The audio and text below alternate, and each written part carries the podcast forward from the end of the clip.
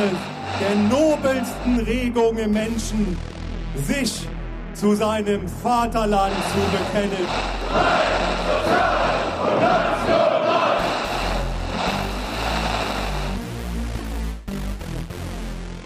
Herzlich willkommen zu Folge 10 unseres wundervollen Podcasts und wir steigen diesmal mit auch wieder mit einem kleinen Zitat ein und zwar Zitat, keine ideologisch motivierte Umgestaltung der deutschen Sprache, kein Gender Budgeting der EU als Mittel zur Durchsetzung der Gender-Ideologie. Man kann sich eventuell denken, wo das herkommt. Ist ja auch nicht mehr so lange hin, bis die Europawahl losgeht.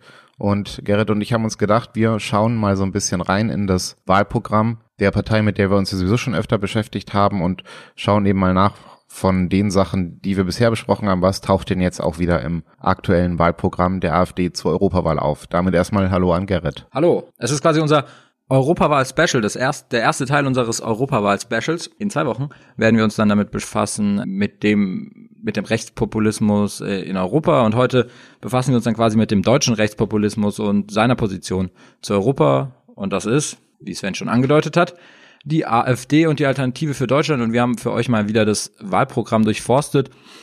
Auch wieder, würde ich sagen, unter den ähnlichen Aspekten und unserer ähnlichen Operationalisierung, dass wir schauen wollen, wo finden sich tatsächlich auch bedenkenswerte rechtsextreme oder rechtsradikalere Positionen oder neurechte Positionen und auch bewusst in der Abgrenzung zu vielleicht noch vertretbaren, eher konservativen Positionen, weil wir ja da schon auch irgendwie unterscheiden wollen, um, um nicht immer das Gleiche zu reproduzieren, sondern zu gucken, wie schlimm ist das Problem eigentlich.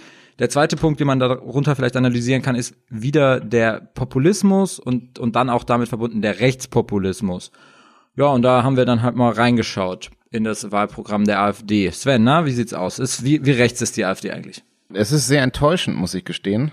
Ich hatte mir tatsächlich auch klarere Aussagen, was heißt erhofft, aber ich bin von klareren Aussagen ausgegangen und es ist sehr, sehr schwammig formuliert. Ist dir ja ähnlich gegangen. Also es gab nicht so die wirklich eindeutige Äußerung, wo man wirklich sagen kann, ah, hier abgeschrieben oder so, sondern es ist wirklich, wenn dann eher unterschwellig mal am Rande erwähnt. Natürlich spielt die Migration durch das ganze Programm, was witzigerweise übrigens 88 Seiten hat, aber Lol. das nur so als kleiner Augenzwinker am Rande. Es ist ja, wenn man so will, tatsächlich doch gerade für uns mit unserer Ambition, mit der wir rangegangen sind, sehr enttäuschend gewesen. Ja, es ist natürlich jetzt auch viel Interpretation und viel Spekul Spekulation dabei. Wenn ihr euch erinnert, wenn ihr unsere Folge gehört habt, in der wir über Rechtspopulismus gesprochen haben und auch über die AfD, haben wir halt schon geguckt, wie ich ja schon angedeutet habe, wo werden diese Positionen grenzwertig und wo lassen sie sich zum Beispiel vielleicht auch entscheiden, äh, unterscheiden zur C CSU oder zu konservativeren Teilen der CDU. Also das heißt, wo ist es dann tatsächlich irgendwie rechtsradikal? Und dann war ja so ein Aspekt, den wir, den wir dann tatsächlich irgendwie extrahiert haben, dieser Ethnopluralismus, über den wir schon oft gesprochen haben, der aus Teilen der neuen Rechten, der von der identitären Bewegung viel benutzt wird. Das heißt, man übersetzt halt den Rassismus im Endeffekt in eine Art, so ja, wir haben eigentlich nichts gegen die, solange sie dort bleiben, wo sie sind. Daraus entwickelt sich oft dieser Narrativ, dieses Bevölkerungsaustausch, der von irgendwelchen vermeintlichen Eliten gesteuert wird, wo deswegen die Muslime hierher kommen, damit wir alle aussterben. Und das war in dem Wahlprogramm zur Bundestagswahl noch meiner Ansicht nach oder unserer Ansicht nach wesentlich deutlicher als jetzt. Also die Kritikpunkte zur Migration, die, wie man sagen muss, tatsächlich überall vorkommen. Immer, immer, jedes Thema völlig random wird nochmal in Bezug zur Migrationsdebatte gemacht. Das ist natürlich super auffällig, aber die Rhetorik ist eine andere. Und was anderes wird eigentlich, finde ich, auffälliger an dem Wahlprogramm der AfD sie sind, sie sind kommunikativ, glaube ich, nicht dumm, was das angeht, weil sie merken auch, dass dieses Thema gerade gar nicht mehr so oft so extrem auf der Agenda ist, wie es vielleicht noch zur Bundestagswahl war. Und in der, in der EU haben sie halt auch eine ganz andere Projektionsfläche an einer ganz, für eine ganz andere Kritik, die sie, die sie ausschlachten können. Und das ist natürlich dieser Bevormundungsnarrativ. Die AfD stößt direkt rein, auch in diese identitätspolitische Debatte, Klimawandel, Gender, Bevormundung durch, durch die EU. Wir, wir sollen unseren Diesel fahren dürfen. Wir sollen wieder Glühbirnen benutzen. Das ist zum Beispiel Teil des Wahlwerbespots der AfD. Also die AfD hat gefühlt die Zeichen der Zeit erkannt für ihre vermeintlichen Wähler und Wählerinnen andere Themen zu setzen. Und vielleicht ist es auch der Blick nach Frankreich zu den Gelbwesten, wo, wo natürlich diese viel um Umweltpolitik ging, dann natürlich, dass sich ja tatsächlich alles an einer, an einer Steuer auf Kraftstoffe irgendwie ausgelöst hat. und, und hier quasi mehr wieder zu so zu tun, als würde man die Interessen des kleinen Mannes oder der kleinen Frau äh, für die eintreten gegen die gegen die EU. Aber diese Kritik, die sie dann auch in den Institutionen der EU haben, die sind nicht dezidiert rechtsradikal oder so. Die, die findet man wahrscheinlich bei, bei linken, bei dezidiert linken Parteien auf ähnliche Art und Weise. Genau, davon kann man stark ausgehen. Also dann natürlich auch vor allem bei diesen sogenannten linkspopulistischen Parteien, die es ja hier nicht wirklich gibt, die dann vor allem auch in, in Südeuropa eine größere Rolle spielen.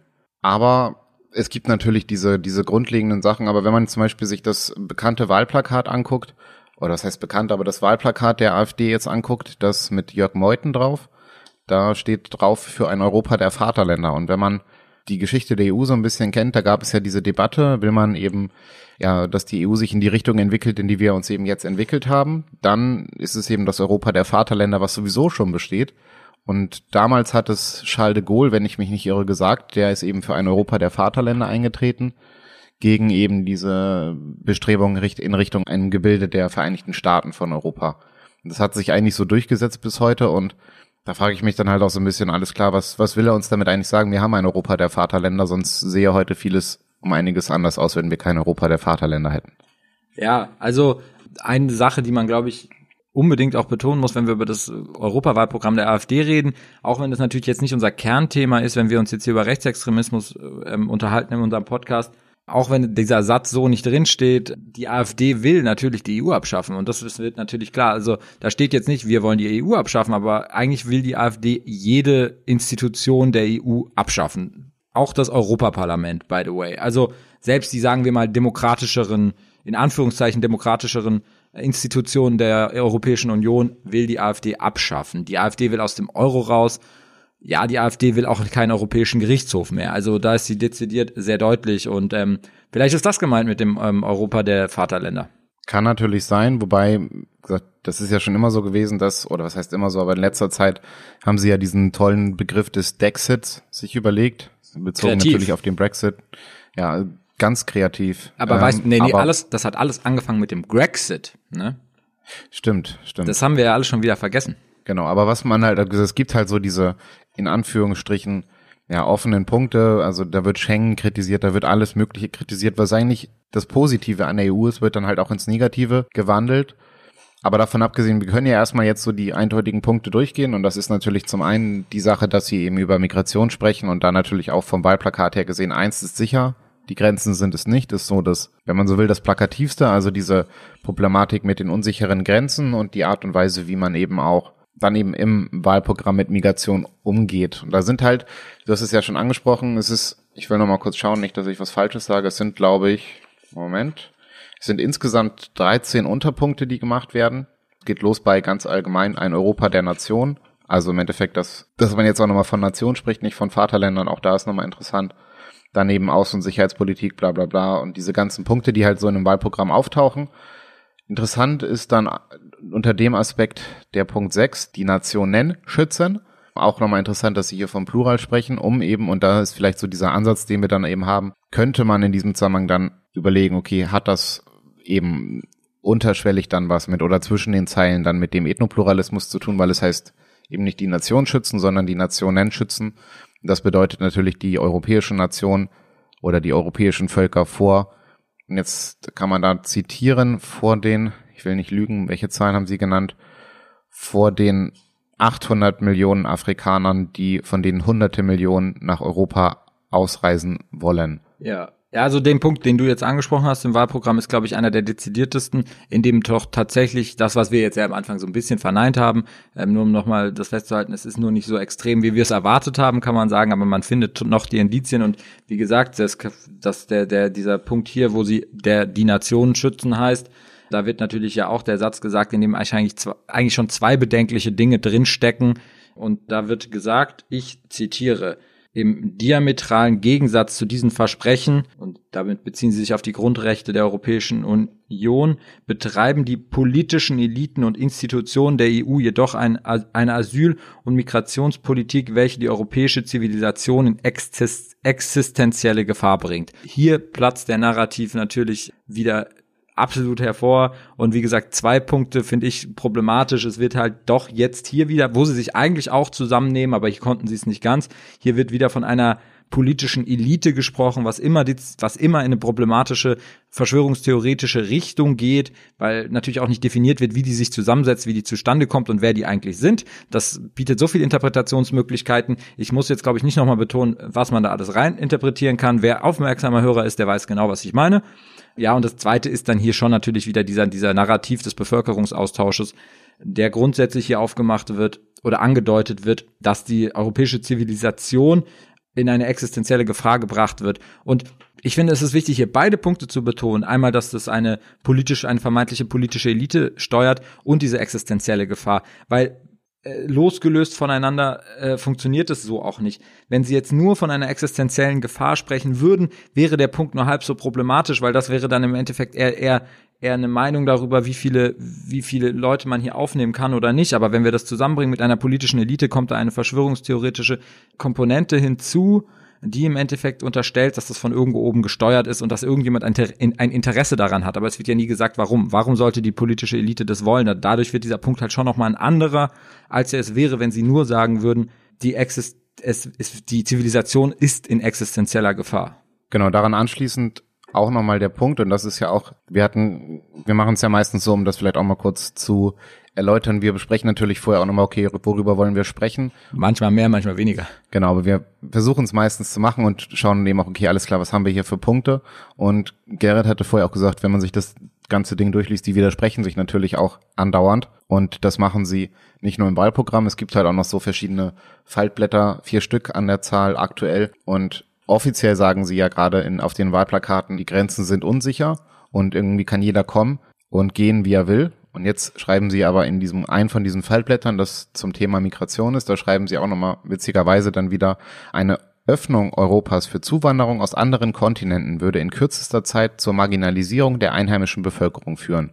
Ist auch wieder ganz witzig, weil da haben wir im Endeffekt, im Endeffekt auch wieder diesen Widerspruch, den du angesprochen hattest. Eben auf der einen Seite sagen sie, es kann jeder kommen und gehen, wie er will, aber dann sprechen sie jetzt in diesem Fallblatt plötzlich vom Konjunktiv. Würde die Grenzen geöffnet, dann würde es in kürzester Zeit zu einer Marginalisierung führen. Und im Endeffekt, auch da, wenn man es wieder zu Ende denkt, Marginalisierung bedeutet natürlich nichts anderes, wenn man so will, als den großen Austausch. Stichwort, Stichwort großer Austausch, Sven. Ähm, wir haben ja schon öfters erwähnt, dass das was äh, ein Punkt ist, den natürlich auch die identitäre Bewegung zum Beispiel sehr gerne erzählt. Wir hatten den, das Thema ausgiebig in der in, in der Analyse dieses rechten Pamphlet von dem neuseeländischen Attentäter ähm, besprochen.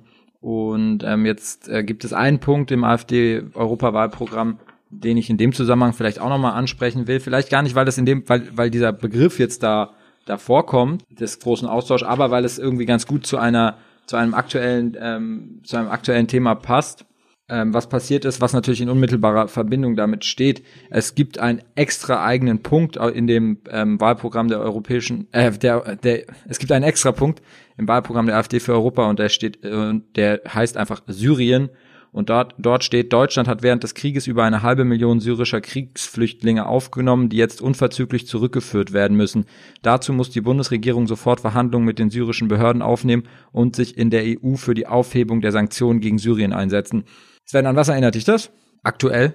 Das erinnert natürlich an die Remigrationsplakate der Identitären, die in Berlin überall aufgetaucht sind. Was man aber in dem Zusammenhang auch nicht vergessen darf, also das ist nämlich ganz witzig es ist nicht nur dieser eine Satz, den du zitiert hast, sondern irgendwo mittendrin, ich habe es jetzt auf die Schnelle auch gerade nicht gefunden, aber steht da nochmal ein zweiter Punkt dazu, und zwar, dass gefühlt, also nicht gefühlt, sondern laut AfD der halbe Mittelstand und das die halbe, ja fast gefühlt alle Männer des normalen Alters aus Syrien abgehauen sind und die jetzt eben zurück müssen, um eben das Land wieder aufzubauen. Das ist, steht auch irgendwo im AfD-Wahlprogramm und das ist ja genau das, was die Identitären gerade auch in Berlin relativ stark plakatiert haben, was eben so dieses, dieses ja, relativ alte Bild ist, was Neonazis gerne plakatieren, von wegen, geh zurück in dein Land und baue es wieder auf, wenn du ein echter Syrer bist oder so. Das sind ja diese Debatten, die es öfter mal schon gab. Also auch, gab es ja auch bezogen auf, auf beispielsweise irgendwelche türkischen Nationalisten. Wenn du ein türkischer Nationalist bist, dann bau halt dein Land auf und mach's nicht hier oder so.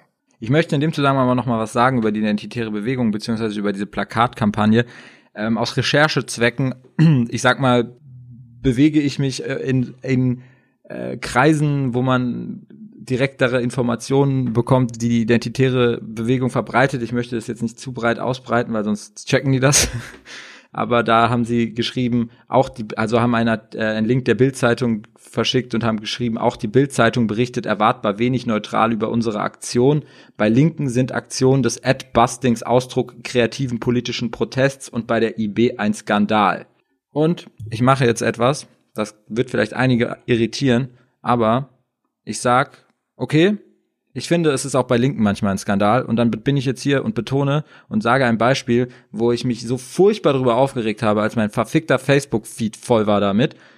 Diese, diese komischen, total kreativen Street Arts, linken Street Art Ad-Busting Artists, die gehen mir manchmal so auf den Sack, das glaubst du nicht. Kennst du dieses Plakat? Und da möchte ich jetzt einfach mal sagen, das finde ich auch scheiße von Linken. Kennst du dieses Plakat? Ich glaube, das wurde auch in einem dieser Dörfer aufgehängt, wo es sehr extreme Ausschreitungen gegen Flüchtlingsunterkünfte gab. Äh, dieses Plakat da steht, ein Banker, ein Bildzeitungleser und ein Asylbewerber sitzen am Tisch mit 20 Keksen. Der Banker nimmt sich 19 Kekse und sagt zum Bildzeitungsleser, pass auf, der Asylbewerber nimmt dir deinen Keks weg. Kennst du das? Ja, ich kenn's, aber ich wusste nicht, dass es ein Plakat ist. Ich kenn's, glaube ich, irgendwo aus dem Internet, ja. Aber ja, also es wurde auch in einer Bushaltestelle, glaube ich, aufgehängt. Und also jetzt nochmal zusammenfassen. Ein Bild Banker, Bildzeitungsleser, Asylbewerber. Der Banker nimmt sich 20 Kekse 19. und sagt dem Bildzeitung äh 19 Kekse und dann streitet sich quasi der Bildzeitungsleser mit dem äh, Asylbewerber um den einzig übrig, übrig gebliebenen Keks. Das wurde in meiner linksliberalen Filterbubble so abgefeiert und und kein Mensch checkt, was das für eine verschwörungstheoretische strukturell antisemitische Aussage ist. Und das hat mich furchtbar aufgeregt, möchte ich sagen. Und deswegen möchte ich auch nur sagen, stimmt nicht, identitäre Bewegung. Ich reg mich auch über linkes Ad-Busting auf. So viel dazu. Ja, das heißt ja auch nicht umsonst hate the game, not the players. Ja, es ist natürlich sowieso immer so ein, so ein Problem. Also dieses sich einzelne Personen raussuchen, auf die man dann ja die Schuld schieben kann. Das war ja auch diese 1%, äh 99% Occupy-Geschichte, die vor ein paar Jahren mal so ganz toll in Mode war. Ist ja auch in die gleiche Richtung gegangen. Ostküste und so weiter und so fort, dass damals da oft der Apfel nicht weit vom Stamm fällt, beziehungsweise rechte und linke nicht ganz so weit voneinander entfernt sind, wie sie es gerne sagen würden, gibt's ja immer wieder mal. Aber das ist ja gar nicht unser Thema jetzt. Jetzt war es, ist es ja so, dass ähm, auf diesen identitären Plakaten, die wir angesprochen haben, von Remigration die Rede ist. Das ist auch das, was die AfD fordert, was wir gerade auch aufgezeigt haben. Die AfD nennt es dann eben Remigrationsprogramme. Und die AfD sagt in diesem Zusammenhang auch, dass Remigrationsprogramme wirkungsvoller helfen als sogenannte Resettlement-Programme. Und ich muss gestehen, ich wusste tatsächlich nicht, was Resettlement-Programme sind, aber Gerrit weiß es und der wird uns das jetzt nochmal kurz zusammenfassen. Ja, das ist ein tatsächlich ein super spannender Punkt, weil da geht es auch irgendwie um so eine Art Begrifflichkeiten, die, die die AfD vielleicht auch für sich nutzen kann, die aber tatsächlich auch ähm, aus der von der EU kommen und von der EU oder beziehungsweise in in der ganzen ähm, in den ganzen theoretischen Überlegungen über Flüchtlingspolitik einfach so so genommen wurden und das ist der Begriff des Resettlements. Und wenn man das AfD-Wahlprogramm durchliest, dann taucht dieser Begriff öfters auf und die, dieser Begriff wird kritisiert und wenn man es so überfliegt, dann könnte man meinen, ach, guck mal, jetzt sind wir hier beim beim Bevölkerungsaustausch. Jetzt reden sie vom großen Austausch. Nee, sie, sie reden aber nicht vom großen Austausch, sondern sie reden von einem Resettlement, was sie kritisieren. Und indem die EU diesen Begriff selber geprägt hat, das Resettlement, der im Endeffekt tatsächlich auf Deutsch heißt Umsiedlung, spielt man fast der AfD in ihrer Rhetorik in die Karten, weil sie sagen können, guck mal, die EU, die nennt es ja selber Resettlement, also Umsiedlung. Was ist aber eigentlich gemeint? Gemeint ist tatsächlich eigentlich eine, eine Maßnahme, die, sagen wir mal, konservativen oder rechten Positionen entgegenkommt, die versucht zu verhindern, dass Leute illegal in die EU einreisen, sondern sagt, wir versuchen Asylanträge noch vor Ort zu bestätigen oder nicht zu bestätigen. Wir checken schon vor Ort, also in Syrien quasi oder in Ländern, in denen Menschen tendenziell ver äh, verfolgt werden, ob die ein Recht auf Asyl haben oder nicht. Wenn ja, sorgen wir dafür, dass die nach Deutschland oder wo auch immer in die EU reinkommen. Wenn nein, dann kommen die gar nicht hierher. Und das ist Resettlement aus, in den Augen der EU. Und in, den, in der EU gibt es tatsächlich im Verwaltungsapparat, ich war da letztens auch und habe da so ein paar Hintergrundgespräche geführt, gibt es tatsächlich viele, ich sag, nenn's halt jetzt auch mal irgendwie so EU-Bürokraten, die sich Gedanken darüber machen, wie man irgendwie Probleme lösen kann, wo es wo es Leute gibt, die diese Idee gut finden und die, die kursiert auch in der EU, aber auch die deutsche Bundesregierung und in Deutschland und auch in Europa, in, den, in diesem Europa der Nationalstaaten, will das eigentlich keiner so richtig, weil das halt irgendwie so eine, ja, so ein Geschmäckle hat, auch wegen dieser Begrifflichkeit vielleicht. Und die, die AfD freut sich aber auf der anderen Seite und kann sagen, guck mal, die wollen, die wollen eine Umsiedlung machen, die wollen die hier wirklich alle herbringen. Naja, eigentlich wollen sie auf der anderen Seite dafür sorgen, dass eigentlich nicht so viele herkommen, weil wenn die dort sind, kann man wahrscheinlich auch leichter sagen, nee, Alter, du bleibst lieber mal da, als wenn die jetzt hier schon direkt an der Grenze stehen oder in einem Flüchtlingslager. Genau, auf der anderen Seite klingt es dann in dem Fall natürlich auch so, als ob es gefühlt eine Aufhebung des Grundrechts auf Asyl ist, aber was es ja im Endeffekt, äh, äh, es ist, also von dem, was du jetzt erzählt hast, ist es natürlich auch zu kritisieren. Ich meine, im Endeffekt ist es ja sowieso eigentlich schon unmöglich, in Deutschland Asyl zu beantragen aufgrund der Dublin-Verordnung. Ja, aber das würde sich dadurch tatsächlich ändern. Und das, also wenn ich es, um, um da nochmal nachzufragen, es geht dann quasi darum, alles klar, ich will jetzt irgendwie von Syrien flüchten, weil ich Regimekritiker bin und stelle dann in Syrien meinen Asylantrag und sag hier, Syrien, ich will nach Deutschland, weil ich in Syrien verfolgt werde, oder wie muss man sich das dann vorstellen? Naja, es gibt, es gibt dann verschiedene Organisationen zum Beispiel, die das Verfahren vor Ort vornehmen könnten. Also zum Beispiel ist es schon mal in so Pilotprojekten mit dem UNHCR passiert, der dann quasi vor Ort entschieden hat, für die Länder, die sich bereit erklärt haben, Geflüchtete aufzunehmen, dass der dann im Endeffekt eine Art Voreinstufung vornimmt von Menschen ob die jetzt schutzbedürftig genug sind. Da wird dann, da gibt es natürlich verschiedene Konzepte, da geht es natürlich auch um eine Art Priorisierung von Bedürftigkeiten, dass es halt dann nicht nur, naja, ich sag's halt mal, irgendwie die stärksten sind junge Männer, die es halt über das Flücht über das Mittelmeer schaffen, sondern vielleicht irgendwie eine, eine alleinerziehende Mutter mit drei Kindern oder kranke Menschen oder so. Ist auf jeden Fall interessant hat aber natürlich auch relativ wenig damit zu tun und davon abgesehen ähm, ist natürlich auch immer die Frage, inwieweit das UNHCR da beispielsweise auch unvoreingenommen ist. Aber das wäre wieder eine andere Debatte. Ja, also ich wollte jetzt gar nicht über diese Maßnahme diskutieren. Ich wollte sie nur mal darlegen und ähm, Klarheit da reinbringen, dass die AfD diesen Begriff verwendet und ihn natürlich auch irgendwie, natürlich sie ihn ganz gut verwenden kann, wegen, vor allem wegen dieser Übersetzung, aber dass da natürlich mehr dahinter steckt als jetzt die AfD oder beziehungsweise die AfD jetzt nicht ganz genau ausführt, was das eigentlich bedeutet, sondern es wahrscheinlich eher so ein bisschen für ihre Zwecke nutzt. Ja, und dafür muss man natürlich auch erstmal wissen, was überhaupt dieses Umsiedlungsprogramm ist, um wahrscheinlich auch genauer darauf eingehen zu können. Aber es wird natürlich dann auch nicht gemacht, auch nicht in diesem kurzen Migrationsflyer von der AfD, auch nicht in dem Kernpunkteflyer von der AfD. Aber wir kommen nochmal zurück zu vielleicht ja den in, in ja, eher interessanten Ansätzen. Und zum einen geht es, oder in einem anderen Punkt geht es dann natürlich auch noch um die Kultur und dieses Bild von wegen die europäische Kultur oder die deutsche Kultur muss erhalten werden. Im Endeffekt das, was wir öfter auch schon besprochen haben. Und da ist es, finde ich, ganz interessant, was die AfD zur EU-Kulturpolitik sagt. Und zwar verfolgt die angeblich das Ziel, nationale und regionale Traditionen einer künstlich geschaffenen europäischen Einheitskultur unterzuordnen. Ist ganz interessant und es verbindet, finde ich, so ein bisschen beide Seiten. Also zum einen eben dieses kulturalistische, was ja auch bei den Neurechten relativ stark im Vordergrund steht, auf der einen Seite. Und auf der anderen Seite natürlich eben wieder dieses, die böse EU von oben, die uns etwas aufdrücken will. Aber es ist halt, gesagt, das, was wir auch die ganze Zeit schon sagen, es ist halt wirklich alles relativ schwach formuliert. Es ist nicht so, dass man sagen könnte, alles klar, das ist jetzt mal lupenrein neu rechts oder so, sondern es ist wirklich alles relativ, ja, man kann sagen strikt konservativ formuliert, aber eben nicht eindeutig rechts, radikal rechtsextrem, ja nicht mal wirklich rechtspopulistisch in gewissen Punkten. Populistisch auf jeden Fall, also es ja. ist an vielen Punkten, und das haben wir auch vorher gesagt, es gibt halt Punkte, die könntest du eins zu eins wahrscheinlich, wir haben, wir kennen jetzt beide die Programme nicht, aber einige Punkte findest du wahrscheinlich auch im Wahlprogramm der Linken. Andere wiederum findest, kann man wahrscheinlich auch im äh, Wahlprogramm der CSU oder der CDU finden. Es gibt bestimmt auch Überschneidungen mit der Linken. Wo es am wenigsten Überschneidungen geben dürfte, das sind die Grünen. Wieso? Nein, stimmt auch nicht, weil äh, die Grünen wollen bestimmt auch den Beruf des Heilpraktikers bewahren. Ey Mann, du hast mir meinen Gag fürs Ende jetzt Sorry. geklaut. du hast nachgefragt. Es ist ein Fun, ein Fun Fact ähm, am Rande äh, des, am Rande des Programms oder im Programm der AfD ist, sie wollen den Beruf des Heilpraktikers bewahren, weil es wohl Bestrebungen innerhalb der Europäischen Union gibt, da vielleicht irgendwie mal zu intervenieren, meiner Ansicht nach auch zu Recht, weil ich meine, ich meine, wenn man schon immer von so einer Technokratie redet von der EU, dann, dann sollen sie sich wenigstens an wissenschaftliche Dinge halten, wenn sie so technisch sind.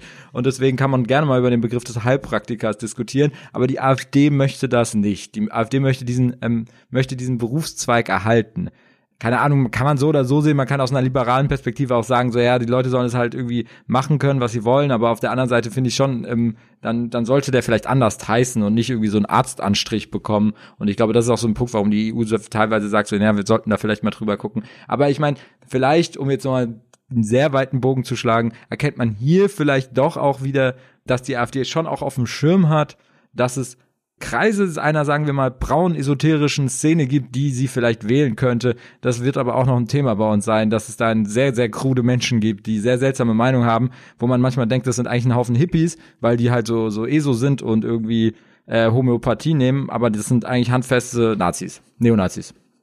Genau. Jetzt Sven hat mir meinen Gag geklaut, Alter. Fuck. Das tut mir sehr leid. Hättest du nicht vorher ansprechen dürfen. Weil ja, dann hätte toll. ich ihn jetzt wahrscheinlich auch gelesen. Ja, aber was, was man halt auch nochmal sagen kann, sind halt so einzelne Punkte, die interessant sind. Und da ist es witzig, weil genau das Gleiche, wenn ich mich nicht irre, hat Sarah Wagenknecht mal gesagt. Und zwar der Punkt, das Asylrecht ist ein Gastrecht auf Zeit. Deutschland wie auch andere europäische Länder können nicht die Bevölkerungsexplosion in Afrika und die sich abzeichnende Massenzuwanderung bewältigen. Und dieses Asylrecht ist Gastrecht auf Zeit. Korrigiere mich, wenn ich falsch liege, aber ich bin mir ziemlich sicher, dass das auch von der Frau Wagenknecht mal relativ klar gemacht wurde. Wer Straftaten begeht, hat sein Gastrecht missbraucht oder verwirkt oder so. Ja, ja, ja. Das, das können wir nochmal für den hart aber fair Faktencheck aufheben, aber ich meine auch, dass sie was in die Richtung gesagt hat, aber ich würde mich auf ein Zitat jetzt nicht festlegen wollen. Ja, ich, ich meine es so im Kopf zu haben, kann aber auch sein, dass es falsch ist, aber würde mich in ihrem Kopf auch nicht wundern. Ja, aber ich finde, ähm, wenn wir über die Ähnlichkeiten mit anderen Parteien reden und wenn man jetzt natürlich irgendwie ist die CSU das erste, was man immer denkt, was irgendwie ähnlich der S äh, der F AfD sein könnte. Ähm, aber da muss ich jetzt vielleicht fast eine Lanze für die CSU brechen, weil ich glaube, die CSU sind eigentlich ziemlich überzeugte Europäer, was ähm, den europäischen Integrationsprozess angeht, insbesondere mit ihrem Spitzenkandidaten für die EVP, Manfred Weber. Also ähm, ich glaube, da gibt es schon sehr, sehr, sehr, sehr, sehr, sehr relevante Unterschiede zwischen dem Programm der AfD und der CSU, weil die CSU will sicher nicht äh, die Europäische Union abschaffen und die Institutionen der Europäischen Union. Das habe ich auch nicht gesagt. Ich habe ja nur gesagt, dass man einzelne Punkte deckungsgleich wahrscheinlich übertragen könnte. Ja, welche? Naja, also diese Kulturgeschichten, die Identitätsgeschichten, das sind ja die Argumente, die man auch immer wieder hört. Also beispielsweise um das Thema, was wir jetzt natürlich noch gar nicht angesprochen haben, wir haben über Migration gesprochen aber worüber wir noch nicht gesprochen haben, das ist der Islam. Und der Islam bekommt im Wahlprogramm der AfD relativ viel Platz. Und wenn man sich, einen Punkt. Genau, ich muss nur schauen, wo er ist, denn es sind ja wie gesagt 88 Seiten, die man öfter mal durchblättern muss. Ich bin schon über Seite 18 hinaus. Seite 28 habe ich auch überflogen. Hier, Islam, Gefahr für Europa. Steht leider nicht auf einer nummeriert oder numerisch interessanten Seite. Es steht einfach auf Seite 51. Aber zu Inneres Recht und Justiz gehört es. Und der erste Satz ist einer, wie gesagt, den ist austauschbar, könnte auch von einem normalen konservativen Politiker kommen. Europa ist wesentlich geprägt von der griechisch-römischen Antike, dem Juden- und Christentum, der Aufklärung und der Menschenrechte. Im Geiste von Freiheit, Rechtsstaat und Demokratie wollen wir dieses Europa für uns und unsere Nachkommen dauerhaft erhalten. Wir werden Europa gegen einen Islam verteidigen, der auf der Basis von Koran und Sunna mit der europäischen, mit den europäischen Grundprinzipien von Recht, Freiheit und Demokratie nicht vereinbar ist, einen Herrschaftsanspruch als alleingültige Religion erhebt und die Scharia durchsetzen will. Ja. Das ist quasi Interessant. so. ja. Nee, ernsthaft, also es ist wirklich spannend. Ja, also ich finde es auf der einen Seite interessant, dass die AfD sich auf die Aufklärung bezieht, aber davon abgesehen ist dieser Satz, Europa ist wesentlich geprägt von Christen und Judentum, das ist das gleiche wie wenn man sagt, das jüdisch-christliche Abendland. Ja, also ich finde der der Begriff, also aus dem Munde der AfD jetzt vom jüdisch-christlichen Abendland zu sprechen, ist natürlich auch so ein bisschen äh, schwierig, weil das ist natürlich irgendwie wird auf den Zug mit aufgesprungen, weil ich glaube jetzt nicht, dass es der AfD besonders am Herzen liegt, jetzt irgendwie insbesondere jüdische Werte in Deutschland zu verteidigen oder zu vertreten gegenüber den Islam, was ja wirklich ein etwas ist, was vielleicht wirklich getan werden muss. Aber ich bezweifle jetzt, dass die AfD das macht, weil sie, weil sie Juden und Jüdinnen in Deutschland schützen will. Aber trotzdem, und ich weiß nicht, ich meine, ob man jetzt hier jemanden schockt mit der Aussage, würde, ist, stecken in manchen Punkten ähm, auch Wahrheit, die in diesem Absatz über den Islam drinsteht. Ich finde, das Interessante daran ist, die AfD muss in dem Punkt gar nicht mehr so radikal sein, wie sie es vielleicht mal war, weil man, wie wir ja schon öfters festgestellt haben, den Diskurs so weit den Rechten überlassen hat, dass sie eigentlich völlig normale Dinge sagen können und man im ersten Moment eigentlich denkt, oh Gott, oh Gott, oh Gott, jetzt sagen sie wieder irgendwas in Anführungszeichen Islamophobes, aber eigentlich sagen sie relativ normale Dinge, die auch andere Menschen sagen, aber die so weit äh, nach rechts verortet werden, weil sich niemand mehr traut, es zu sagen. Ja, und also das muss man halt wirklich sagen in diesem Punkt, Islam eine Gefahr für Europa, würde man jetzt natürlich einiges erwarten an, an Ressentiments oder ähnlichem, aber das fehlt halt komplett. Also es sind tatsächlich, muss man leider gestehen, in dem, was in diesem Programm drinsteht, erstmal keine großen Ressentiments, sondern es wird hier beispielsweise der Punkt gemacht, dass der Islam nicht zwischen Staat und Religion trennt und eine politische Ideologie ist. Gerade beim politischen Islam ist es so, schaut man sich den Iran beispielsweise an, bestes Beispiel für einen politischen Islam. Auf der anderen Seite muss man natürlich auch sagen, dass nicht jeder Muslime gläubig ist oder so weit gläubig ist, dass er das auch durchsetzen will. Aber das ist auch immer wieder eine Debatte, über die man sprechen muss. Ja, also ich meine, Sie schreiben ja auch von säkularen Muslimen und und ich meine, meine Position dazu ist, jeder jeder Mensch, der sich, der keinen Bock auf seine Religion hat, egal erstmal, egal welches ist, ist mir irgendwie lieber als jemand, der Bock auf seine Religion hat. Und ich mache da auch bei Muslimen keinen Unterschied. Und ähm, natürlich müssen um, unbedingt säkulare Muslime verteidigt werden gegen rassistische Übergriffe, aber auch gegen strukturelle Probleme, die sich aus ihrer Religion ergeben, aus der sie vielleicht nicht rauskommen oder wo sie strukturellen ähm, Zwängen unterworfen sind. Also und da geht es tatsächlich um die Religion und es geht nicht darum, ob sie aus einem muslimischen Land kommen. Das ist natürlich auch ein Problem in der, in der Statistik darüber, wie viele Muslime gibt es in Deutschland, weil in, die, in den Islam kann man nicht eintreten wie ins Christentum und austreten oder Kirchensteuer bezahlen, sondern für die Statistik wird man im Groß, zum, zum Großteil eigentlich als Moslem gezählt, wenn man aus einem muslimischen Land kommt. Und ähm, da wird jetzt erstmal nicht gefragt, ob diese Menschen sich überhaupt selber als Moslems bezeichnen oder nicht. Und deswegen ähm, geht es da nicht darum, es geht nicht darum, wo jemand herkommt und es geht nicht darum, welche Kultur dieser Mensch hat, sondern es geht darum, ob sich ein Mensch freiwillig äh, unter eine recht, naja, rückständige Ideologie unterwirft oder nicht. Und das, die, die, das muss man halt auch mal so sagen können. Und das muss man halt auch ansprechen, wenn man rational über Probleme reden möchte und wenn diese Probleme halt auch gelöst werden müssen, rational. Also ich sage ja immer gerne dieses Beispiel, als es losging mit den ersten Gastarbeitern aus der Türkei etc., da war ja, da war ja noch, da waren linke Positionen noch so, oh, man darf den, man darf nichts dazu, man, die dürfen machen, was sie wollen, die können alle kommen, alles gut, wir, auf, wir können die auch nicht zwingen, irgendwie Sprachkurse zu machen. Mittlerweile sagen die Leute, dann war das, und was ist passiert? Die Leute haben Parallelgesellschaften gebildet, haben, haben wirtschaftliche Nachteile gehabt, weil sie die Sprache nicht sprechen, weil sie sich nicht integriert haben. Mittlerweile ist es eigentlich Common Sense zu sagen, naja, Sprachkurse für Migranten sind halt einfach ein sinnvolles Instrument.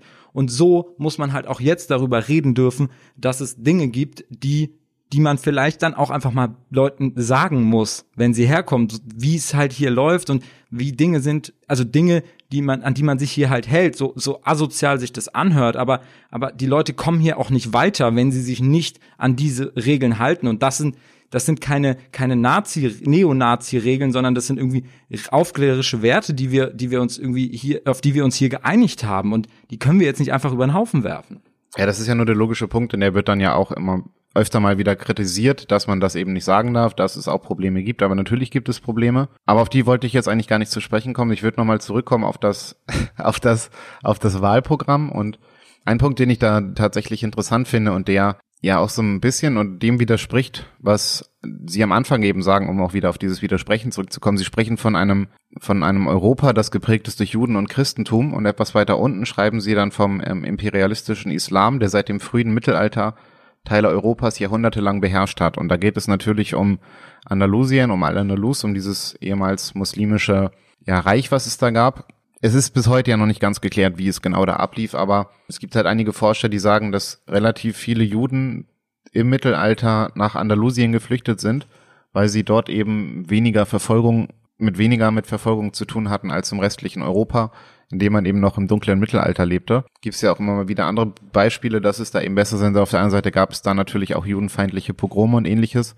Und das ist auch ja so ein Punkt, der dann immer eine Rolle spielt. Die Frage, die man dann stellen muss, okay, was hat das Judentum eigentlich wirklich mit Europa zu tun? Oder warum bezieht man sich mal auf dieses Judentum, das eigentlich immer durch alle Zeiten durch negativ behandelt wurde und nie wirklich einen positiven Einfluss haben konnte, weil es halt immer entweder dem frühen christlichen Antijudaismus oder dann später dem Antisemitismus ausgesetzt war und ja eigentlich bis, bis heute es keinen positiven Bezug auf das Judentum gibt von Menschen überall auf der Welt. Ja, ähm. Ein Punkt, den man natürlich noch ansprechen kann, und das hast du jetzt ja eben gerade auch selbst so ein bisschen deutlich gemacht, und damit bist du definitiv auf einer Stufe mit der AfD, um das jetzt mal so zu sagen, ist der Punkt, wehrhafter Rechtsstaat, Meinungsfreiheit sicherstellen, keine Uploadfilter, ist so ein Unterpunkt in diesem kurzen Kernpunkte-Flyer der AfD nochmal, und da heißt es, Recht muss in der säkulären Ordnung Europas über religiösen Geboten und Traditionen stehen. Eine Kritik am Islam muss vom Grundrecht auf freie Meinungsäußerung gedeckt sein. Ja, aber der Islam halt auch. Also das muss man natürlich auch dazu sagen. Also das ist ein Punkt, den sollte, finde ich, jeder jeder halbwegs vernünftige Mensch unterschreiben, auch wenn die AfD ihn auch aufgreift. Also was ich was ich mit dem Punkt eigentlich sagen wollte, ist der, dass die AfD hier wieder genau das macht, was eben als problematisch oder was ich immer in dieser Argumentation von, von Rechtspopulisten problematisch finde. Es ist nirgendswo verboten, Kritik am Islam zu üben. Und Kritik am Islam ist meiner Meinung nach auch oder ist vom Grundrecht auf Meinungsäußerung, auf freie Meinungsäußerung gedeckt. Das, was die AfD macht, ist hier dieser Versuch, dieses, wie nennt sie es noch so schön, dieses linksgrün versifften Mainstreams eben von diesen Redeverboten zu sprechen, dass man das gar nicht kritisieren darf, weil das falsch ist, weil es nicht erlaubt ist. Natürlich gibt es mittlerweile immer Menschen, die das halt auch tatsächlich durchziehen und verhindern wollen. Bestes Beispiel ist aktuell diese Kampagne gegen die Professorin aus Göttingen, nee, Frankfurt, Frankfurt, wo ja tatsächlich sowas versucht wird, eben eine Kritik am Islam und in dem Fall ja am Kopftuch, wobei es ja nicht mal eine Kritik ist, sondern ja eine Diskussionsveranstaltung. Es ist eine Podiumsdiskussion es ist eine Podiumsdiskussion. Und oh, das kann mich ja wieder aufregen. Aber ja klar, also du hast recht. Du hast recht, es ist nirgends verboten. Aber trotzdem, um mich jetzt selber nochmal kurz zu verteidigen, ist es natürlich eine Selbstverständlichkeit. Und natürlich, dass die AfD es betont, scheint es, wird natürlich der Eindruck erweckt, es sei verboten. Und das ist natürlich falsch. Aber trotzdem ist es natürlich eine Selbstverständlichkeit, dass es, ähm, dass es eine Kritik eine Religionskritik geschützt werden muss, aber sie ist halt auch nicht bedroht. Deswegen ist es auch unnötig, diese Selbstverständlichkeit irgendwie zu betonen. Genau, das. Aber ich sag in dem Zusammenhang trotzdem auch immer, um jetzt das noch mal ein bisschen rauszunehmen, um auf die Kopftuchdebatte zu, zum Beispiel zu kommen, würde ich halt sagen, ich, ich, ich würde immer verteidigen, dass jemand ein Kopftuch äh, in Deutschland auf der Straße tragen darf, aber ich will es auch trotzdem immer wieder kritisieren dürfen, als dass ich es scheiße finde. Also, ähm, und das ist ja diese Debatte. Ich meine, wenn wir jetzt über öffentlichen Dienst oder sowas reden, das ist nochmal eine neue Debatte, aber ich würde jetzt schon auch nicht so weit gehen, dass man jetzt hier irgendwie irgendwie Kopftücher verbietet auf der Straße, weil äh, die Religionsfreiheit an sich ist natürlich auch eines der höchsten Güter in Demokratien, in westlichen Demokratien und aufklärerische Werte. Also das muss man schon auch nochmal dazu sagen. Genau, auf der anderen Seite muss man, kann man aber auch genauso sagen, dass ein beschissenes Kreuz nichts in der Schule zu suchen hat, genauso wie ein Kopftuch. Also ob jetzt ein Kreuz an der Wand hängt oder eine Lehrerin Kopftuch aufhat, ist für mich die gleiche Nummer. Das ist Religion und Religion hat in einem säkulären Land wie bei uns nichts in einem Bildungssektor zu suchen, nur als Beispiel. Ja, genau. Und also genau. Es steht halt für beides. Also es hat nichts da zu suchen. Keine Religion hat was ausgeübt oder mit einem ja, religiösen Symbol nach außen hat, was in der Schule zu suchen. Und das ist ja auch das, was eigentlich spätestens seit der Aufklärung sinnvoll ist und notwendig sein sollte, aber bis heute nicht verstanden wird und dann auch von gewissen Herren wieder immer wieder in den Vordergrund gerückt wird. Kreuzerlass, Stichwort. Ja, ja, Sven, das ist dein, das ist deine, deine Ecke. Richtig, deswegen sage ich es nochmal. Worüber wir jetzt natürlich, um äh, vielleicht auch nochmal kurz das Ganze ein bisschen weiter zu fassen, worüber wir heute natürlich auch noch gar nicht gesprochen haben. Es gibt natürlich nicht nur die AfD, die jetzt zur Europawahl antritt als problematische Partei, sondern es gibt noch eine ganze Reihe von Parteien, die tatsächlich dann rechtsextrem, neonazistisch sind. Ist halt die Frage, ob wir auf sie in, oder auf diese Parteien bei der nächsten Folge dann auch nochmal zu sprechen kommen, hängt davon ab auch, wie viel Material es im Endeffekt zu den europäischen populistischen Parteien gibt. Aber es sind natürlich, darf man dann auch nicht vergessen, es gibt auch in Deutschland Parteien und man darf auch nicht vergessen, dass aktuell die NPD noch im Europaparlament sitzt. Das darf man ja auch nicht vergessen. Ja, mit einer, mit, mit äh, Herrn Udo Vogt. sitzt, glaube ich, jemand, sitzt neben Martin Sonneborn, weil er auch ja so ein Einpartei-Partei-Mensch ist. Ich war, ich habe ja erzählt, dass ich in Brüssel war. Und ähm, da hatten wir auch ein kleines Hintergrundgespräch mit Martin Sonneborn. Ich, ganz ehrlich, ich finde den gar nicht so, also manchmal regt er mich mega auf, ich will den jetzt gar nicht so abfeiern. Ähm, aber er hat trotzdem sehr lustige Anekdoten erzählt, wie er neben Udo Vogt sitzt im Europaparlament und er ihn irgendwie immer mobbt. Das fand ich dann schon ganz witzig, weil der hat es auch verdient. Aber trotzdem, klar, ich, ich fühle mich jetzt, ich fühle mich auch so grundsätzlich ein bisschen schlecht, dass wir uns jetzt irgendwie hier so an der AfD aufmachen, äh, aufhängen. Und unser Thema ist ja eigentlich Rechtsextremismus, und vielleicht auch ein bisschen rechterer Rechtsextremismus, als es die AfD jetzt ist. Vor allem auf der anderen Seite beschweren wir uns eigentlich auch über irgendwie so eine, so eine, so eine Stigmatisierung von Leuten, die vielleicht ein bisschen konservativer sind, was dann immer zu einer Art gesellschaftlichen Spaltung führt. Und jetzt machen wir es halt irgendwie auch mit. Aber äh, um es vielleicht ein bisschen zu verteidigen, ist, ist in, in Bezug auf diese Europawahl ist natürlich die AfD und natürlich die anderen rechtspopulistischen Parteien in Europa wesentlich relevanter für irgendwie den Wahlausgang und dann auch für die ähm, für tatsächlich aktuelle oder oder Tagespolitik, die im Endeffekt da rauskommen könnte, wenn sich das Europaparlament entsprechend anders zusammensetzt, als es jetzt tut, mit mehr rechtspopulistischen Kräften, als es diese sehr rechtsradikalen, aber natürlich in ihren Positionen noch viel viel schlimmeren ähm, Parteien und deswegen, wie gesagt, fühle ich mich immer so ein bisschen schlecht dabei, wenn wir das außen vor lassen, vor allem wenn jetzt Plakate geklebt werden wie Israel ist unser Unglück oder hier könnte ein Volksverräter hängen. Oder hier könnte ein Volksverräter hängen. Also das sind, das sind Themen, die dürfen natürlich nicht drunter fallen. Man kann in dem Zusammenhang aber auch sagen, dass die, die rechten Parteien, die sich jetzt zur Europawahl aufstellen lassen, wie auch der dritte Weg oder die Rechte, über die wir ja auch schon manchmal geredet haben, man auch sagen kann, die interessiert das eigentlich alles gar nicht so sehr. Es ist auch alles eine Art Legitimation für sich selber, als Partei wahrgenommen zu werden und auch im Sinne des Parteienrechts eine Partei zu sein, um auch äh, entsprechenden Verbotsverfahren vorzubeugen, weil ähm, Parteien halt wesentlich schwerer zu verbieten sind als irgendwelche Vereine, Kameradschaften oder Organisationen, wie wir in der Cottbus-Folge zum Beispiel geredet haben. Da wird ja ständig irgendwas verboten. Aber wenn man sich dann mal als Partei etabliert hat, ist es halt wesentlich schwerer. Und dann musst du halt auch an diesen Wahlen teilnehmen, damit man äh, diese Leg Legitimation auch weiterhin hat.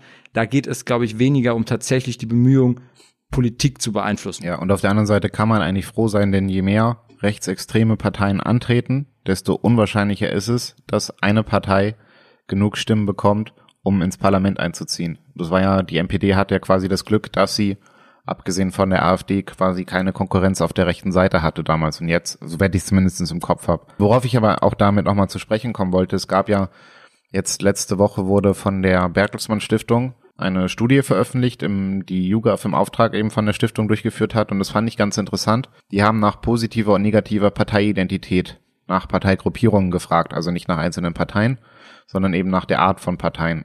Da ist schon interessant, dass es bei einer positiven Parteienidentität eigentlich keine Art von Partei gibt, die mehr als zehn Prozent positive oder die mehr als zehn Prozent Zustimmung bekommt. Eine einzige Ausnahme gibt es, und das sind die rechtspopulistischen und rechtsextremen Parteien. Die haben eine positive Identität von 10,3 Prozent und alle anderen fallen wesentlich stärker darunter. Auf der anderen Seite muss man aber auch sagen, haben die rechtspopulistischen und rechtsextremen Parteien eine riesengroße Ablehnung und zwar eine negative Identität von über 52 Prozent und die ist halt auch keine. Also die linkspopulistischen und linksextremen kommen da ran, aber es gibt nirgends so viel Positives wie Negatives an Identität wie bei den rechtspopulistischen und rechtsextremen Parteien. Fand ich ganz interessant. Genau, Spannend, was ich ja. ähm, eigentlich aber noch viel spannender fand, man weiß ja, dass ich gerne die SPD mal kritisiere oder die Sozialdemokratie. Und äh, das ist, ich finde es tatsächlich witzig, weil die SPD, oder nein, nicht die SPD, sorry, die sozialdemokratischen oder sozialistischen Parteien haben die geringste Form von negativer Parteienidentität, nämlich gerade mal 42 Prozent. Da kommt keine andere Partei ran. Alle anderen liegen so bei 47 bis eben 52 Prozent. Und die SPD oder die Sozialdemokratischen werden irgendwie am wenigsten gehasst gefühlt. Finde ich witzig. Aber trotzdem wählt sie keiner. Ja, aber vielleicht ist das halt auch das Problem, ne? Also Martin Schulz, so, ne, das war halt so, so ein Bürgermeister aus Würselen, gegen den hat keiner was, aber regiert werden will man von dem halt auch nicht, ne? Ja, grundsätzlich ist es, finde ich, aber auch nochmal, vielleicht, wenn wir nochmal ein bisschen größer über die AfD reden, im, im Sinne von Europa, und vielleicht auch um nochmal zu verteidigen, warum man dann vielleicht doch jetzt auch eher über die AfD redet als über die NPD im Europawahlkampf. Das Spannende daran ist natürlich, dass die für, für, für die AfD oder auch für die, vor allem für rechtspopulistische Parteien, auch gilt für ganz Europa, ist glaube ich, die Europäische Union als Institution, also oder die Institution der Europäischen Union und die, die Ausgestaltung der Europäischen Union, äh, wie sie jetzt ist, absoluter Gründungsmythos auch für viele dieser Parteien. Oft war es eigentlich erstmal eine Ablehnung der Europäischen Union, die überhaupt, die überhaupt Motivation waren, der Menschen sich für diese Parteien zu engagieren und diese Parteien auch zu wählen. Deswegen ist es natürlich spannend, wie sich diese Parteien jetzt zur Europäischen Union positionieren und ähm, ich glaube, das ist auch im Endeffekt das, das Interessanteste, was man aus dem Wahlprogramm der AfD, wie ich ja schon gesagt habe, rausziehen kann, auch wenn es keine dezidiert rechtsradikale Meinung ist, egal wie man, also auch wenn man jetzt selber findet, man ist für die EU und man findet es doof, dass die gegen die EU sind, ist es keine dezidiert rechtsradikale Meinung, ähm, aber trotzdem ist das das Relevanteste, was man aus diesem Wahlprogramm eigentlich rausziehen kann, ist, dass die AfD die Institution der EU ablehnt und aus dem Euro raus will und keinen Bock auf die EU hat. Ähm, trotzdem, das ist natürlich das, das irgendwie das Lustige daran, trotzdem lässt sie sich natürlich dafür wählen. Die Abgeordneten der AfD werden natürlich auch Diäten bekommen, die sie jetzt im Wahlprogramm auch kritisieren.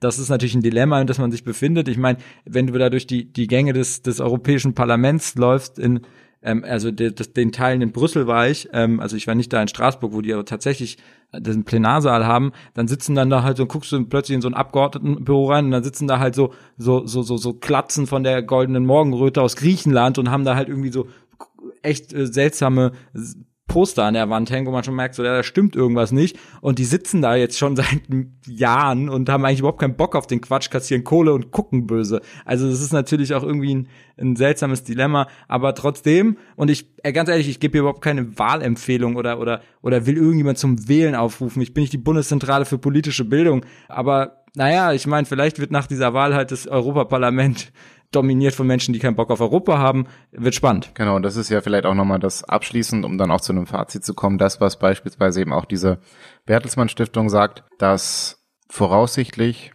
die europakritischen Parteien an den politischen Rändern eben stärker mobilisieren können und eben auch mit negativer, ja, mit negativer Wahl, mit negativem Wahlkampf relativ stark dafür sorgen können, dass sie eben viele Leute an die Urnen ziehen und muss man dann eben abwarten, was dabei rumkommt. Und das ist so vielleicht auch nochmal der letzte Punkt nochmal eine Studie, die allein darum arbeitet, wie eben die AfD im Internet arbeitet. Und wir hatten gerade vor der Folge nochmal geschaut, alles klar, wie viele Leute haben denn eigentlich schon auf das Wahlvideo der AfD geguckt? Und das waren rund 120.000. Sven, darf ich, darf ich dich kurz unterbrechen? Ja. Einfach nur Fun Fact. Du hast gerade gesagt, noch eine Studie.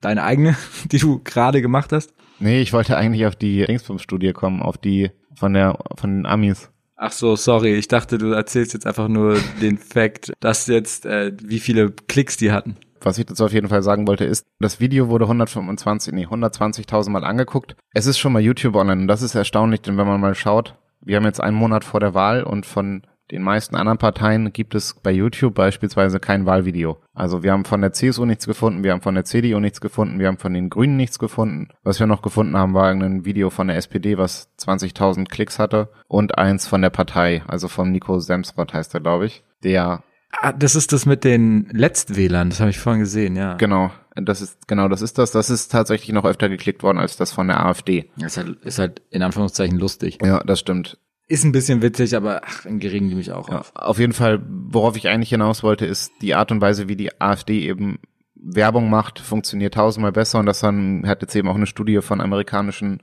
von einer Uni in Amerika belegt. Die AfD ist so aktiv wie keine andere Partei im Internet, bei Facebook, bei wo auch immer. Es gibt keine einzige Partei, die mehr Gruppen auf Facebook hat als die AfD. Es gibt keine Partei, die mehr Likes hat, die mehr Shares hat, die mehr alles Mögliche hat. Und es, ich glaube, das äh, prägendste Zitat war, die AfD arbeitet mit den sozialen Netzwerken wie ein US-Präsidentschaftskandidat im Endspurt.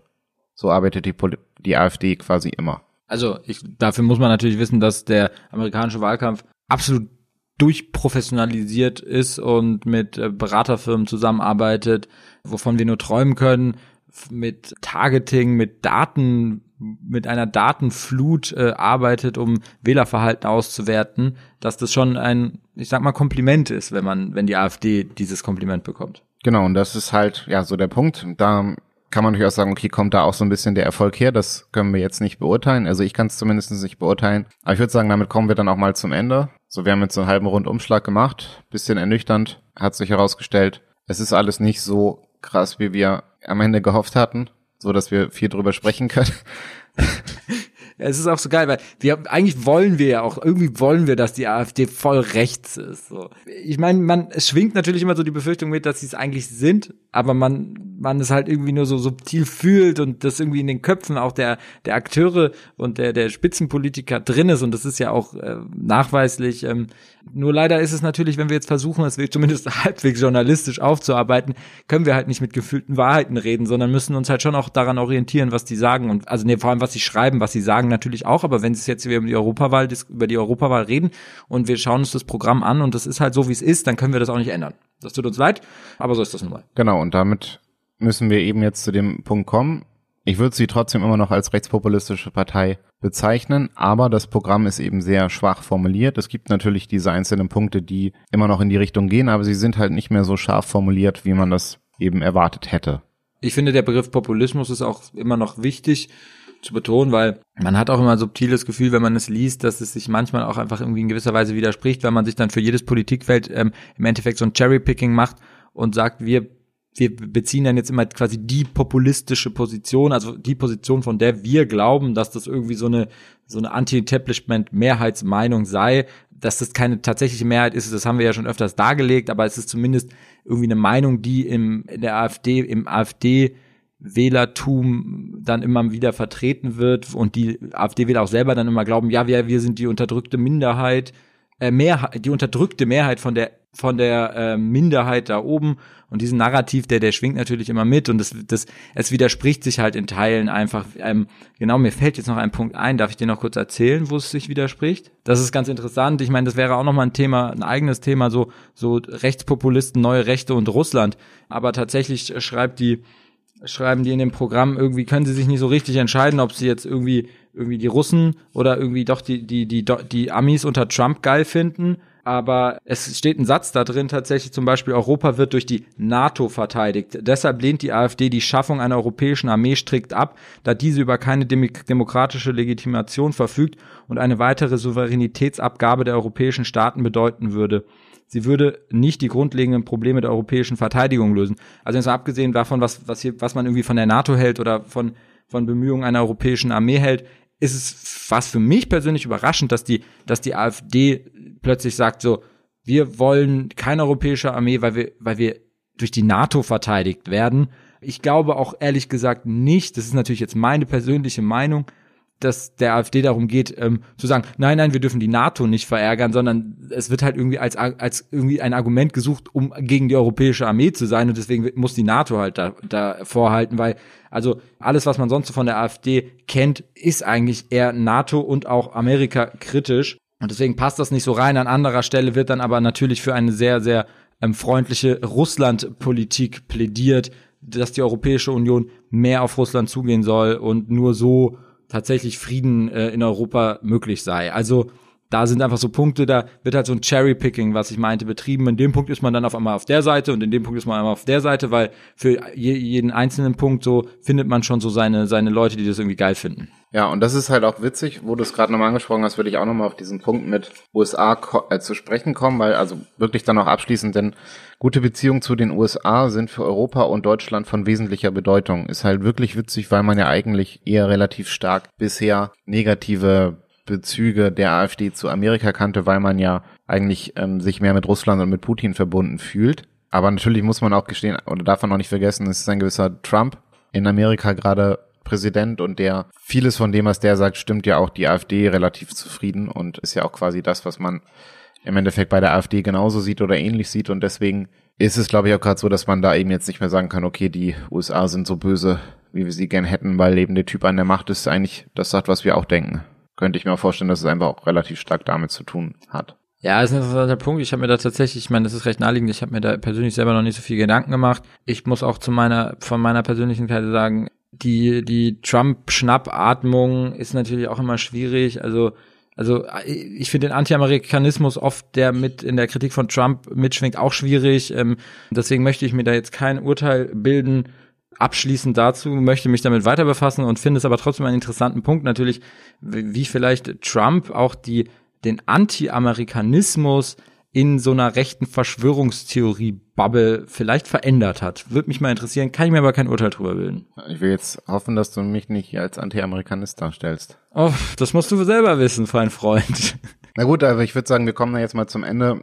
Wie genau natürlich das Verhältnis USA, Russland, AfD am Ende zu werten ist, können wir nicht genau beurteilen, weil wir können ja nicht hinter deren, wir können ja nicht in deren Köpfe reingucken. Es bleibt auf jeden Fall spannend. Und was man natürlich auch nicht vergessen darf, das ist jetzt das reine geschriebene Wahlprogramm, was dann am Ende beispielsweise noch bei den Reden gehalten wird oder was bei den Reden erzählt wird, das ist nochmal was anderes, das können wir jetzt noch nicht beurteilen. Vielleicht wissen wir da in zwei Wochen mehr, aber von dem, was wir jetzt erstmal schriftlich haben, muss man wirklich sagen, es ist weniger dramatisch, als man sich das vorgestellt hat. Trotzdem bleibt es natürlich dabei. Die AfD ist rein antieuropäische Partei, die die EU lieber heute als morgen abschaffen würde und zur D-Mark zurückkehren will und zum äh, zu Grenzkontrollen. Ich weiß halt nicht, ob sie sich das genau überlegt haben, weil dann kann man nicht mehr so kurz nach Österreich fahren und mal zwei, drei Tage Urlaub machen, sondern muss fünf bis zwanzig Stunden in der Grenze anstehen. Aber wurscht. Ich würde sagen, weiß nicht, ob du noch viel dazu sagen willst. Ich bin doch sehr enttäuscht von dieser Folge. von, von diesem Programm. Äh, ähm, das hat ja. uns auch irgendwie die Folge geklaut. Wir dachten so, ey, da reden wir drüber. Und am Ende stand, saßen wir vorhin dann so, scheiße, Mann, wir, was wollen wir denn jetzt reden? Ähm, aber wir, ich finde, wir haben einen ganz netten Plausch. Äh, wir haben uns ganz nett unterhalten, Sven. Ist auch mal immer schön. Ähm, ich hoffe, ich hoffe, es ist auch für euch interessant gewesen und man konnte uns doch trotzdem halbwegs folgen. Nächste Woche geht, nee, in zwei Wochen, sorry, wie geht's? Wie gesagt, dann irgendwie auf die europäische Ebene und vielleicht finden wir da ein paar krassere Typen so und so, die, die doch ein bisschen radikaler sind, wenn wir uns, keine Ahnung, mal die Lega Nord anschauen oder so. Ja, oder den Orban, reicht ja schon. Ja, Viktor. Der, by the way, ja auch schon bei der CSU eingeladen war, was ich super abgefahren finde. Und jetzt. Und der ist ein dicker Buddy von Horst Seehofer. Ja, aber ich meine, trotzdem muss ich halt sagen, der, der Manfred Weber, so, der ist halt auch CSU und der wird jetzt, der wird jetzt wahrscheinlich der neue Kommissionspräsident, der Spitzenkandidat der EVP, der wird der nächste Jean-Claude Juncker in nüchtern. Also, und der ist aus der CSU und hat meiner Ansicht nach schon eigentlich recht straight europäische Meinungen und hat sich auch gegen Orban gestellt, muss man sagen. Also ich finde es auch spannend, was die, wie die CSU da eigentlich mit diesem inneren Konflikt umgeht. Und ich glaube, dadurch, dass Manfred Weber auch so beliebt ist, hat die CSU jetzt auch ein bisschen rückgerudert und schlägt allgemein einen europäischeren Kurs ein. Ja, das auf jeden Fall. Aber auch das werden wir dann spätestens am 26. Mai bei uns sehen, wie das Ergebnis dann sein wird. Genau. Und dann, damit würde ich auch sagen, gesagt, in zwei Wochen beschäftigen wir uns nochmal ausführlicher mit den europäischen Parteien. Da dürfte es dann auf jeden Fall etwas spannender werden als jetzt mit diesem Schund-Wahlprogramm der AfD. Langweiliges Blatt. Tschüss, ähm, schaltet ein, in zwei Wochen wieder. Bis dann. EU, EU-Wahlspezial. Teil 2. Äh, Nummer 2. Tschüss. Bis zum nächsten Mal. Ich will immer das letzte tschüss, Wort tschüss, haben. Tschüss. tschüss. tschüss.